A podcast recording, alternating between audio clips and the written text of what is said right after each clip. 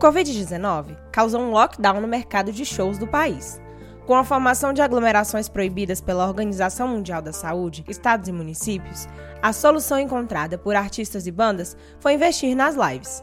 Tem para todos os gostos: rock, pagode, arrocha, pop, forró, funk e sertanejo. As desse último ritmo têm sido as mais assistidas, comentadas e polêmicas. Desde que o embaixador Gustavo Lima deu um upgrade na estrutura da transmissão e colocou a audiência lá em cima, o que se viu foram recordes do YouTube sendo rapidamente quebrados. Ele, ele que começou essa história toda aí, tá dando um trabalho danado pra gente. Ele canta 5, 6 horas, meu, como é que faz agora? Hein?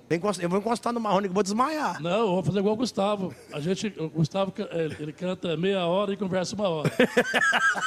Diferente dos shows, nas lives o público conhece mais da intimidade e dos hábitos do artista. Com um pouco de álcool na cabeça e sem filtros, as pérolas aparecem. Marcão, pega uma batata aqui. Essa também, ó, a gente tem que ser sincero e falar a verdade. Essa aqui fritou era meio-dia. Tá parecendo um chiclete já. Não é possível, tá indo dura esse tanto também. Vamos devagar, senão a gente Qual que é agora, Queen? É os hike? É. Hack. É o hike. Hacker, você tá falando, Marrom? Hacker. Esse é hike. Não tem jeito desse hacker passar dinheiro pra minha conta, não. Não é hacker, é hike. É hacker. Leonardo tem plantação, fui na fazenda dele agora. Sabe quantos, quantos cabeça de gato tem na fazenda do Leonardo? 10 mil cabeça de gato.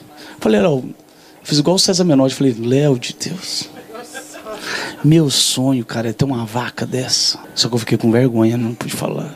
Já, já que eu tô aproveitando aqui, vou falar. Ô, Léo, o César Menotti, o meu sonho é ter duas vacas, cara. Se você me der duas vacas, Léo. Vai realizar meu sonho, cara. As lives não são algo novo, mas também eram pouco utilizadas até o confinamento. Agora viraram uma importante ferramenta de comunicação e negócios, como explica Tiago Assunção, publicitário e pesquisador desse tema. Eu acredito que essa questão das lives era uma coisa que já existia em potência, que é uma ferramenta disponível há algum tempo nas principais redes sociais digitais como Instagram, YouTube, Facebook, mas com o confinamento devido à pandemia, os artistas, grandes ou pequenos, tiveram que repensar suas ações, consequentemente o público e os anunciantes os seus modos de interação. Se a gente considerar que há pouco menos de uma década o sucesso ainda estava muito vinculado prioritariamente a aparecer num programa de TV, ser entrevistado por um apresentador tipo Faustão, colocar sua música na programação de rádio, essas dinâmicas estão sendo transformadas. Na live da Marília Mendonça, um dos exemplos que a gente toma por análise, ela sozinha cantava e apresentava o seu programa para uma audiência de quase 4 milhões de pessoas da sala da casa dela, sem contar com toda a infraestrutura conhecida para a produção de campanhas publicitárias, ela fez anúncios para pelo menos três marcas e provocou aquela avalanche de tweets de pessoas quando ela pediu para todo mundo fotografar os pés com havaianas. Outros artistas, como drags, cantor de barzinho,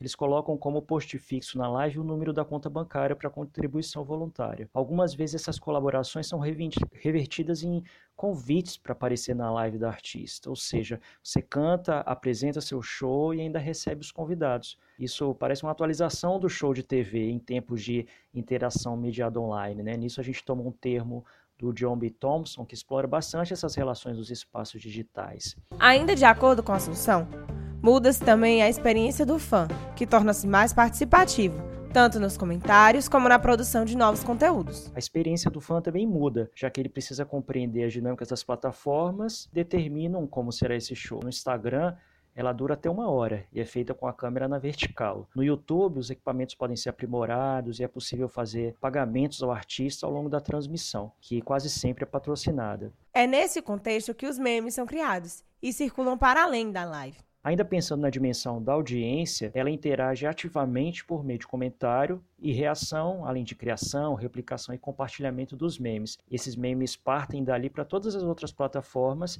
estabelecendo essas conversas que vão para além da hora da transmissão da live. Mas a gente não pode se acomodar com a aparência de simplicidade e informalidade das lives, achar que agora tudo vai ser mais simplificado. Não é bem assim. Esses artistas eles continuam sendo referenciais para audiências, são na mira dos órgãos de regulação. A exemplo do Gustavo Lima, né, que sofreu uma notificação do CONAR pelo uso considerado excessivo de álcool, palavrões que falou nas últimas lives. Inclusive, ele falou que não vai mais fazer live. Mas a gente vê uma potência nesse tipo de iniciativa, novas lives, as novas maneiras do artista se aproximar da sua audiência, do seu público.